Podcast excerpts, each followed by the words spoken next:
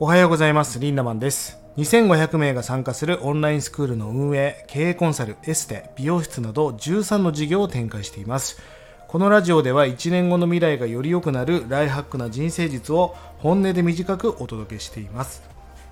最近ですね、僕は広角機動隊というアニメを見ております。え1995年に始まったね、アニメなんですが、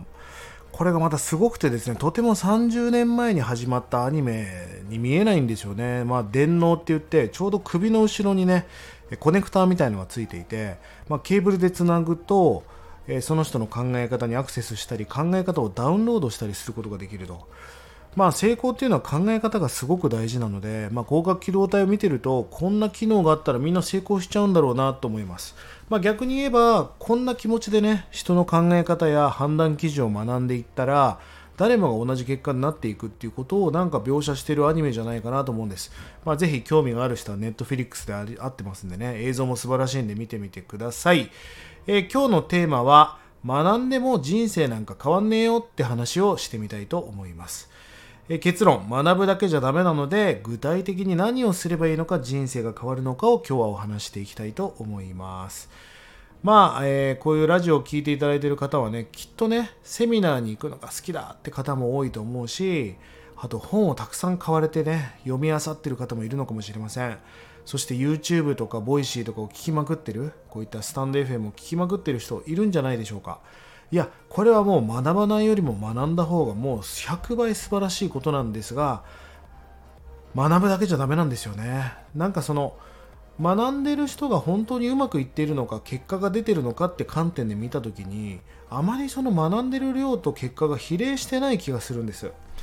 そうですね。例えば皆さん音楽学校を卒業したすごいミュージシャンって誰かいますかね？まあ、全然いないってわけじゃないと思いますがほとんどいませんよね。大体すごいミュージシャンって自分で対バンしたりストリートでなんか積み上げていったり要は人から与えられた環境じゃなく自分で何か考えて切り開いてきた人だと思うんです。学校に行った方がコード進行とか楽器の使い方とか歌の作り方は学べるはずなんですよね。だけど自分で何か切り開いてきた人たち例えばそのライブハウスに頭を下げてチケットを置いてもらったりとか、えーその出演するために交渉したりとかどうやら技術技術技術だけではなくねそういった能力がものすごく結果に問われてる気がするんです。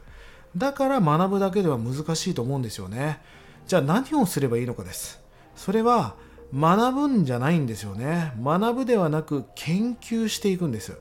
まあ研究のイメージってさなんか試験管の中にこう入れてずっと白衣を着てやってる。まあまさにあれですよね。何か自分の中で答えが出たにもかかわらずいやいやいやいやまだまだっていう感じで深掘りしてるイメージがありませんか？まあまさに研究してる人が結果を出しているしあと人に話を聞きに行ってるだけじゃないですよね。その聞いた話を聞くんじゃなくて盗んでるっていう感覚が多いですかね。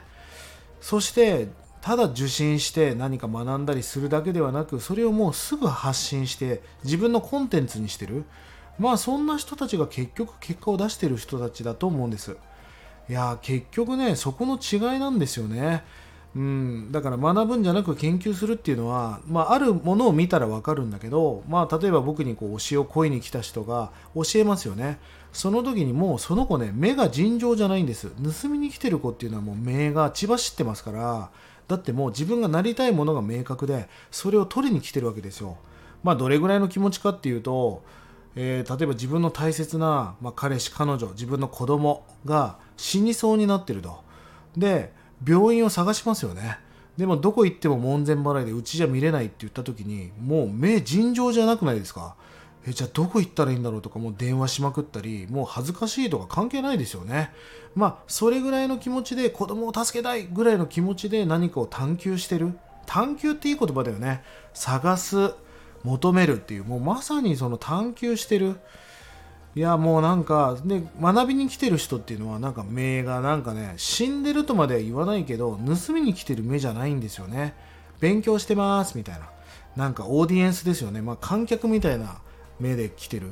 まあなんかその目を見てるだけでその子の伸びしろっていうのが見えてくると思うんですまあセミナーでも目を目がね本当に死んでるというかぼーっとしてる人なんかただ勉強しに来たんだなっていう。でももうこれを実行して絶対自分がなりたい未来に結びつけていくぞっていうテンションの人だけが結果が出ているような気がします。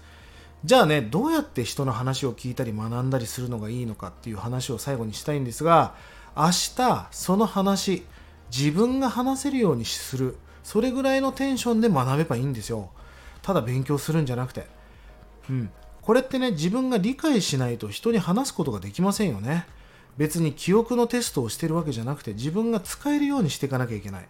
学びオタクなんか意味がないんです。学びオタクじゃなくスキルオタクになっていく。自分の明日できるようにしていくっていうそのスキルに変えていくっていうテンションが結果を出していくために重要だと思います。ぜひ皆さん学ぶじゃなく研究していきましょう。1日30円で学べるオンラインスクールライフハック研究所。1年後の未来をより良くするための学びコンテンツが200本以上上がっています。ぜひこちらもご活用ください。それでは今日も素敵な一日をリンダマンでした。またね